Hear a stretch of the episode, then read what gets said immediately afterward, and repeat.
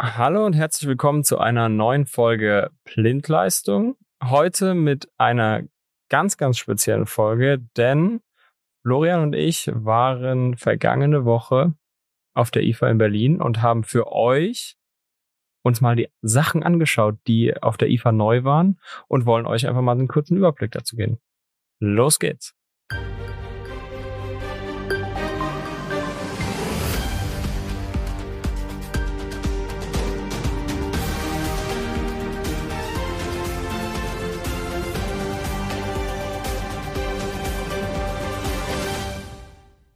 Wie bereits schon geteasert, gegenüber von mir sitzt der Florian. Hallo Florian. Hi Steven, hallo zusammen. Wir waren ja letzte Woche auf der IFA und von daher einfach mal die Einstiegsfrage, Florian. Was war denn so dein Gesamteindruck? Ja, mein Gesamteindruck ähm, war in der Tat getrieben von, von den Herstellern, die Waschmaschinen, Kühlschränke und so den ganzen Standard ähm, definiert haben in den ersten Hallen, wo wir waren, dass vieles in Richtung äh, große Display, wenig Tasten, ähm, viel zum Sliden geht und, und, und alles ähm, sieht ganz, ganz toll und modern aus. Auf der einen Seite. Auf der anderen Seite, äh, Steven, habe ich den Eindruck gehabt, dass zumindestens herstellerseitig ganz groß das Thema Sustainability und, und alles grün und äh, ja, an die Umwelt denkend getrieben wird. Ne? Ja, war, war viel Grün da tatsächlich, äh, angefangen mit den Self-Growing Plants, also diesen Pflanzen für daheim, die beleuchtet werden. Ja, genau. Bis hin eben zu, ja, ich sag's mal, dem, äh, dem Aushängeschild jeder Firma zu sagen, wir sind jetzt super nachhaltig, egal ob es unsere Produktion ist, äh, unsere Verpackung oder eventuell auch unser Wasserverbrauch, dann beim Beispiel Geschirrspüler. Richtig. Ähm, Wasserverbrauch, als aber auch Energieverbrauch und das Thema Transparenz auch gegenüber dem Nutzer, ne, auch zu zeigen, wie viel äh, hat jetzt die Maschine verbraucht an Energie, an Wasser und überhaupt an Rohstoffen. Ähm, teilweise sogar gepaart von den Herstellern mit Empfehlungen, was kannst du in Zukunft anders machen, aber das jetzt gut oder schlecht. Ähm, das fand ich ganz interessant.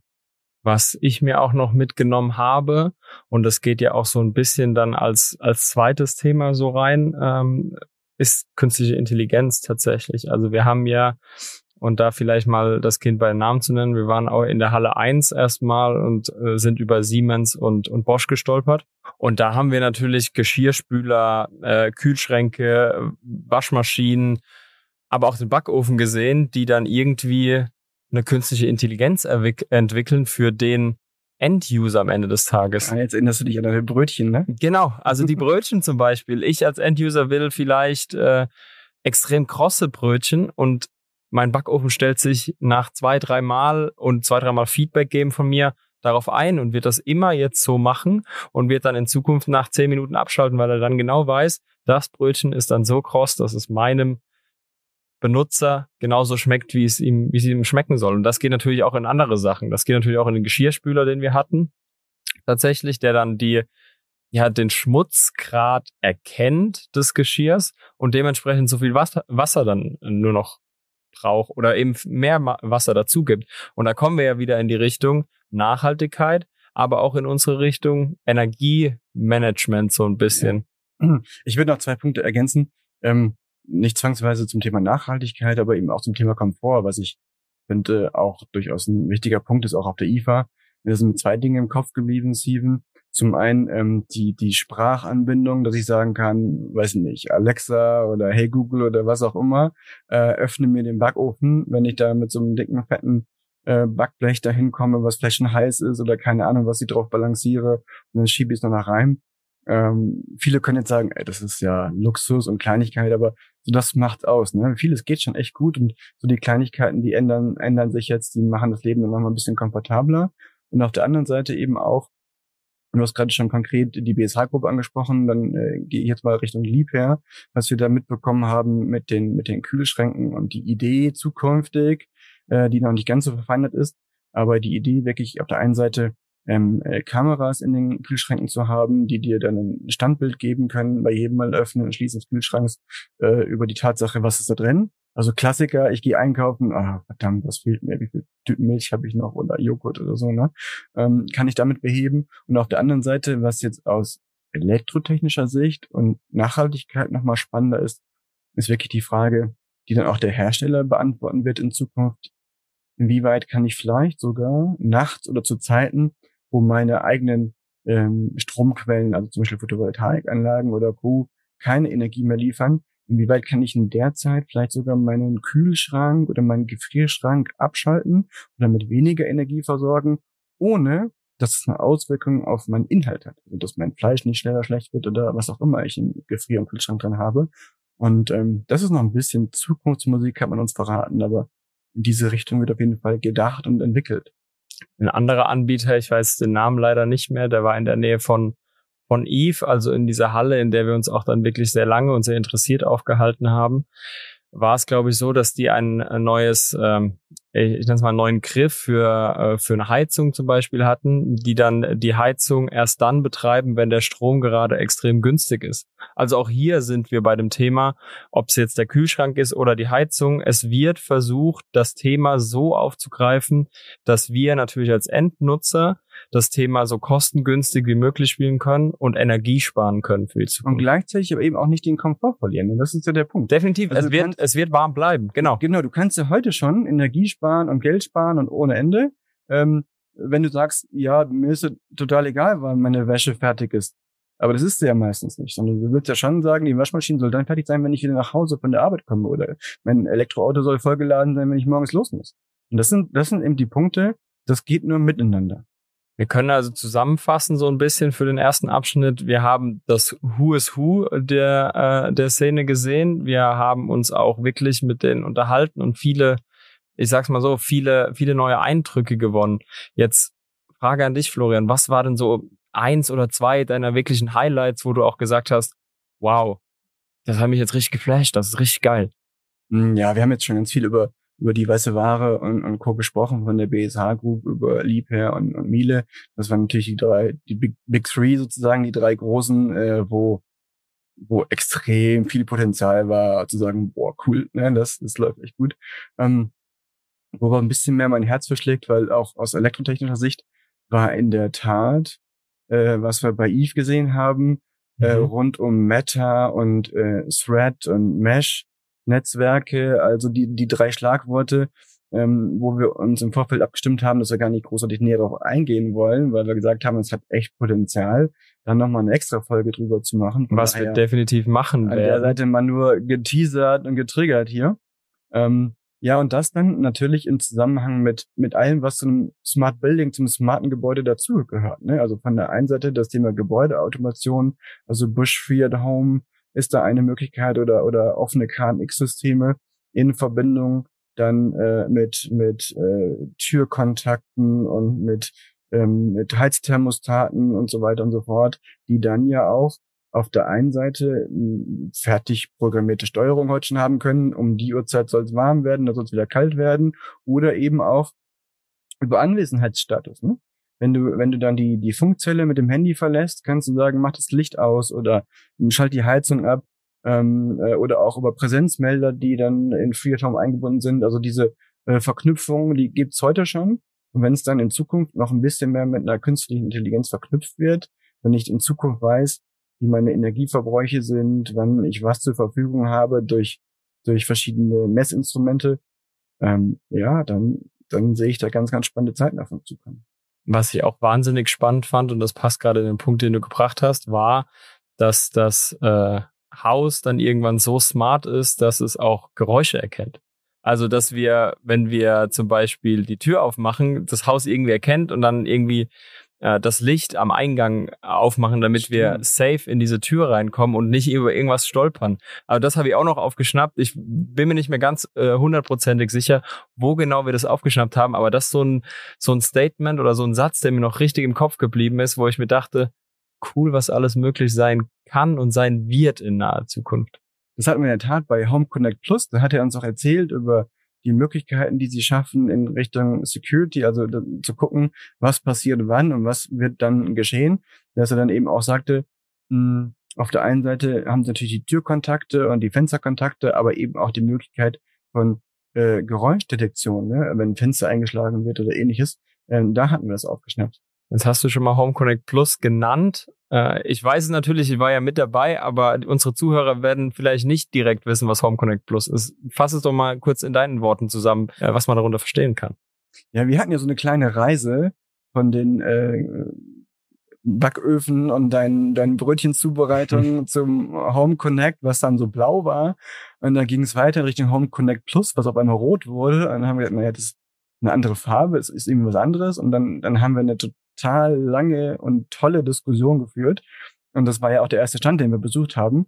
Ja, und somit war es irgendwie so das Highlight gefühlt des Tages so direkt am Anfang, in dem dann aufgezeigt wurde, dass mit Home Connect Plus eine Möglichkeit, also ein Dach existiert, beziehungsweise der rote Faden eines Smart Homes, genau der Idee, warum wir da hingegangen sind, Steve, ne? zu, zu gucken und zu fragen und alle Hersteller zu pieksen, zu sagen, Smart Home, ihr sagt alle, ihr seid Smart Home fähig, aber wie funktioniert das denn wirklich für den Endanwender, wenn der jetzt neu baut oder wenn er sagt, ich will ein Smart Home komplett aufbauen?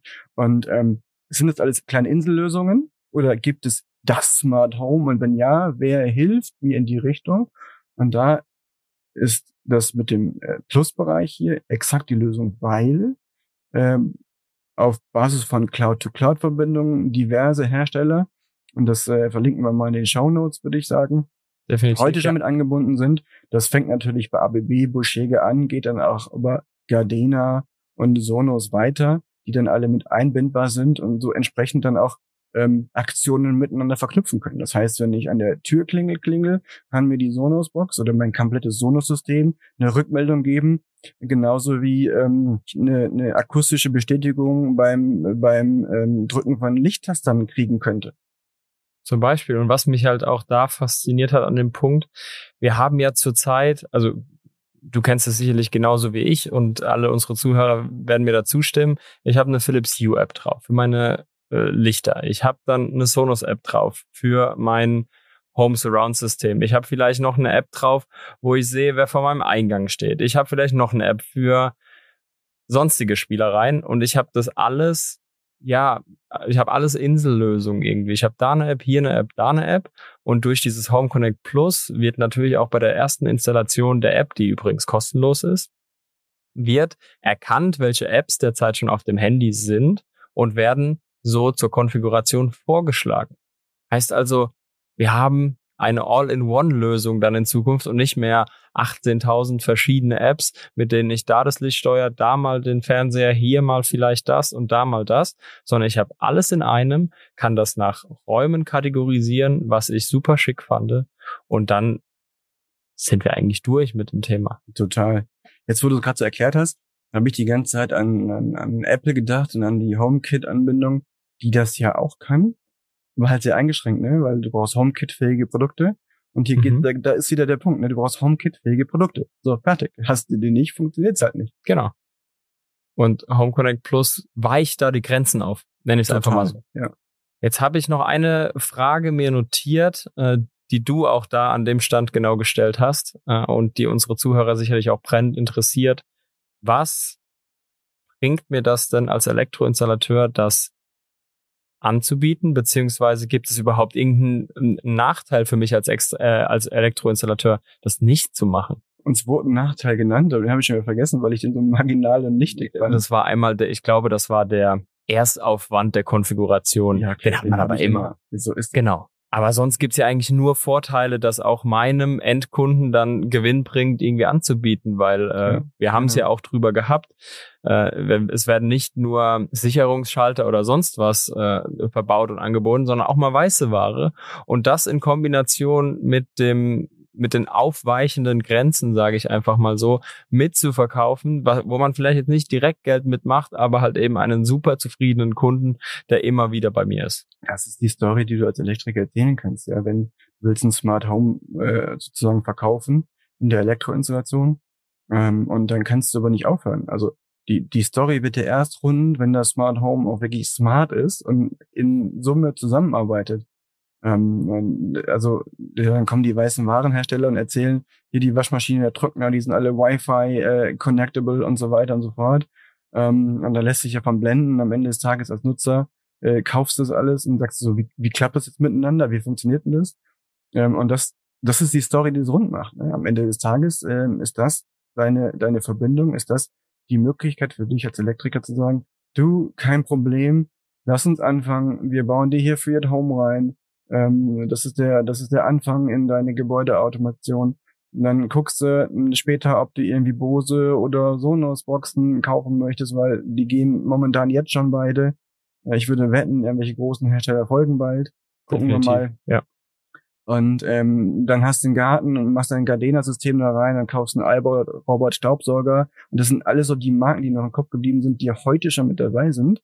Und das wird nicht das Ende der Fahnenstange sein. Es wird tendenziell immer mehr. Ja. Und zwar exponentiell mehr. Ja. Weil das System einfach ein All-Around-System ist, was auch wirklich super ist und was es war zwar unser erster Stand, aber wir haben den ganzen Tag darüber geredet tatsächlich. Und wir sind, das war der erste und der letzte Stand, ne? Wir sind nochmal zurückgegangen. Genau. Und jetzt reden wir auch die meiste Zeit in diesem Podcast, in dieser Podcast-Folge darüber. Also ihr könnt uns glauben, was wir da gesehen haben, war wirklich super und ähm, wir können auch nur, wirklich nur wir meinen, wir kriegen Geld dafür, oder? Ja, genau.